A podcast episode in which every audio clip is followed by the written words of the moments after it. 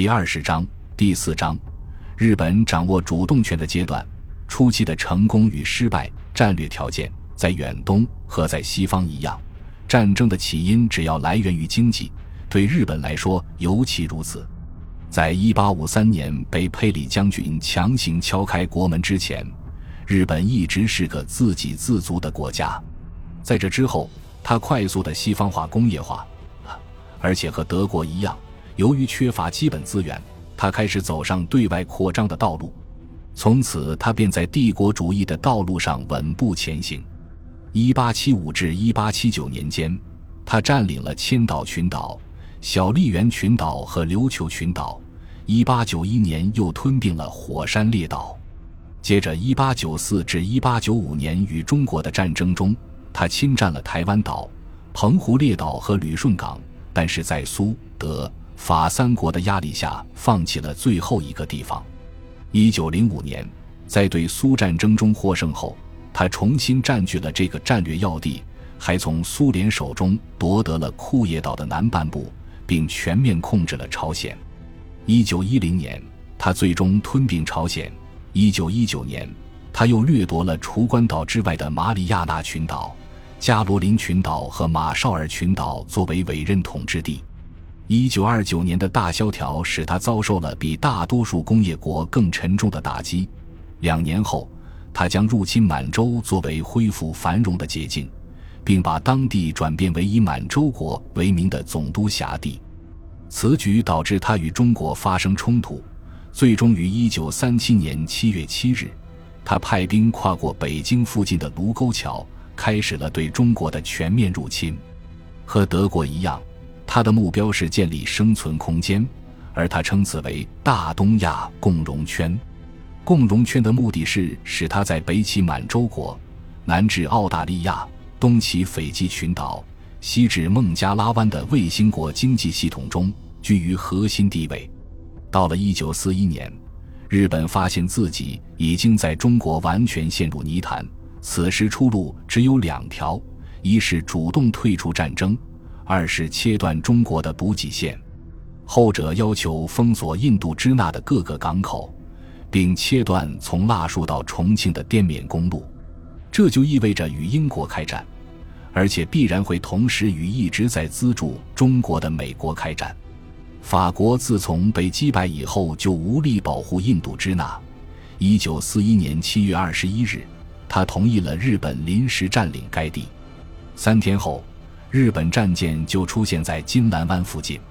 罗斯福总统为了阻止日本，宣布冻结日本在美国的资产和信用。英国除了采取同样措施之外，还宣布废除他在1911、1934和1937年与日本签订的商业条约。不久以后，荷兰也加入了美英的行列。这些接二连三在经济领域掀起的争端，正是这场争斗的开端。十月二十日，以东条为首的新一届日本政府提议西方取消贸易禁令。并要求美国为日本供应石油以及停止援助中国。显然，日本提出这些不可能被接受的提议，是因为他已经下定决心依靠武力打破封锁。当时，美国虽在备战，但并未做好准备。英国的全部精力都放在非洲和大西洋，而德国向着莫斯科的快速挺进，似乎预示着苏联将迅速败北。当时对日本了解甚深的伊恩·莫里森清晰地认识到，日本选择战争是因为如果他要维持工业强国地位，就别无选择。他患上的西方病已经深入骨髓，无法在继续工业化生活的同时摆脱这种疾病。他是在两个巨大的灾害之间抉择，最终他选择了他认为比较轻的一个——战争，而不是经济崩溃。当他终于开战时，海军和陆军的总司令联合发布训令，部分内容如下：彼等千方百计阻碍我国之和平贸易，乃至中采直接切断经济关联之法，对我帝国之生存构成巨大威胁。若不遏制世界事务之此一逆流，非独我帝国多年来稳定东亚之努力付诸东流，我国民更有亡国灭种之虞。形势如此。我帝国欲求生存与自卫，除宿诸武，例外别无他法。既然决定了开战，那么哪一种战争最符合日本的利益呢？虽然拥有占领美英殖民地的有利条件，但他却无力打击美英两国的本土，因此，日本充其量只能希求有限的胜利。在一八九四年和一九零四年的战争中，他也曾面临类似的问题。虽然在前一场战争中他无法征服中国，在后一场战争中也无法征服苏联，但这两场战争他都赢了。那么这一次，他还能继续神话吗？在上述两场战争中，他的成功都要归功于巧妙地利用海权，避免了无限制的冲突。由于这两场战争中，他的海军都占了上风，他得以攫取有限的领土目标，然后刺激对手来收复失地。他很清楚，无论是中国还是苏联都做不到这一点，因为他们的海军无法与之抗衡。即使最终发生不太可能的结果，即德国在击败苏联之后仍然输掉战争，英国也将因为参与又一场规模巨大的会战而耗尽元气。届时，虽然日本依然不可能消灭美国，但他也能为自己构筑起坚固的防御态势。那么，美国还会拒绝议和，继续一场可能将持续许多年的战争吗？为了确保自身具备进行持久战的能力，日本不仅必须把河属东印度也纳入征服范围，还必须深入太平洋，占领美国的海空基地。那么，如果他做到了？盟军会面临什么局面呢？在此以几个数字作答：旧金山距檀香山两千四百英里，伦敦距科伦坡五千六百英里，檀香山距马尼拉五千六百英里，而科伦坡距新加坡一千五百八十英里，新加坡距横滨三千零二十英里，而马尼拉经上海到横滨是两千一百六十英里。无论走哪条路。都有大约一万英里，美英的海上交通线将长达两万英里。这些数字对后勤来说意味着，一艘船从美国东海岸的港口到英格兰的往返航程需要六十五天，从英格兰或美国到缅甸或中国港口的往返航程需要五至六个月。而且，为了满足一支二十五万人的军队登陆和维持三十天的需求。需要大约二百万吨的运输船，而这支军队每多作战三十天，就需要再增加三十五万吨，相当于三十至三十五艘自由轮和十五艘游轮。因为远东能够装卸这么多船只的港口并不多，所以必须另外建设港口，这就需要更多运输船。日本知道，美国根本没有如此庞大的运输船队。而英国的运输船每天都会在大西洋和地中海被击沉。他也知道，即使他们能够建造出这样的船队，这数以千计的船只还需要数以千计的飞机来保护，而目前他们并不具备这样的实力。他还知道，如果没有前进基地，无论船只还是飞机都无法运作。因此，在参谋演习中。日本面临的限制战争规模的问题似乎并不是无解的。如果他能够阻止英国利用新加坡，美国利用马尼拉，而且他们又能将前线推进到太平洋深处，那么他就能建立起在以往任何战争中都会被视作坚不可摧的纵深防线，或者至少是能够阻挡敌人多年的防线。如此看来。日本大本营是根据过往战争的草图来绘制战争画卷的，他们的思路是向后看，而不是向前看，所以他们犯了假定战争史会重演的常见错误，以为1895年和1905年的有限胜利会再度光临。如果这真是他的想法，那么这简直就是重大的失误。在那两场战争中的第一场，他们的对手只有不值一提的海军。在第二场，对手残破的海军给他提供了各个击破的条件，而这一次他打算挑战的不仅是世界上最大的两个海军强国，还是世界上最大的两个工业强国。其中一个即使在德国打赢了欧洲战争的情况下，也是不可能被打垮的。这个强国的工业潜力巨大无比，只要假以时日，就能克服一切空间和距离造成的战略障碍。日本应该明白，这个强国一定会选择不惜任何代价克服障碍，而不是通过谈判谋求有限的和平。在日本犯下的所有过错中，这是最严重的一个。他相信美国愿意以丢面子来换取战争早日结束，而他自己却甘冒在一场持久战中被灭国的风险，也不愿丢面子从中国撤退。除了这个心理误判之外，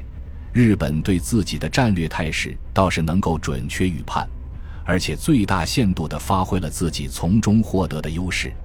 因为他的目标是有限的，所以他无意进行一场无限制的海上战争，寻找敌军的舰队，并在决战中将其歼灭。事实上，他发现可以通过空中力量把他在太平洋上的两千五百个无足轻重的小岛变为一支由抛锚的航空母舰组成的巨大舰队。而且，任意两个小岛之间隔着的海洋都不超过五百英里，因此他决定发动一场两栖战争。我们将会看到，后来他在太平洋上的进攻几乎每一次都是靠陆基飞机而不是舰载机来掩护。他战略计划的核心战术思想是获取航空基地，而不是与敌人正面对垒。因此，他的战略本质上是一种消耗战略。尽管他的战术常常带有消灭战性质，虽然后来他是以航母舰载机对珍珠港的美国舰队发动强大空袭来揭开进攻序幕的，但这与上述论断并不矛盾，因为这一行动可以和步兵战斗中的炮火准备相比，这只是次要的作战，其目的是为主要的作战开辟道路。事实上。这只不过是一次压制敌炮兵的火力打击。该计划的核心部分是占领缅甸、马来亚、苏门答腊岛、爪哇岛和婆罗洲，因为占领这些地方将使日本作为一个工业强国能够自给自足。另外，此举也可以保证他在逼不得已撤出中国某些地区后，可以迅速得到补给。为了占领这些地方，就必须先占领菲律宾。西里伯斯岛和新几内亚以保护他们的东部侧翼，而且如果在与美国议和时必须放弃一些筹码，那么这几个地方也正合适。此外，为了保护这些侧翼阵地，他还必须在其东方建立尽可能坚固的前哨防线，这样才能实施以空间换时间的战术，把战争延长到可能令其敌人想要妥协的地步。将前哨防线可以比作堑壕阵地。外围防线北起千岛群岛最北端的谎言岛，向南延伸到威克岛，然后经马绍尔群岛和吉尔伯特群岛至爱丽丝群岛，接着转而向西，沿所罗门群岛延伸至新几内亚，再经蒂汶岛、爪哇岛和苏门答腊岛延伸至缅甸北部。在这条防线后方的备用防线，从小笠原群岛延伸至包括关岛在内的马里亚纳群岛。然后延伸至雅浦岛、帕劳、莫罗泰岛、哈马黑拉岛和安汶岛，最终在蒂汶岛与外围防线重合。这两条防线通过一条类似于交通号的交通线相连，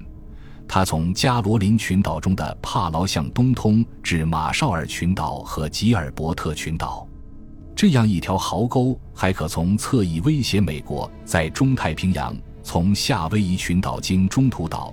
威克岛和关岛至吕宋岛的马尼拉的进军路线，日本的进攻作战分为两部分。日本陆军主要负责征服马来亚、缅甸、苏门答腊和吕宋，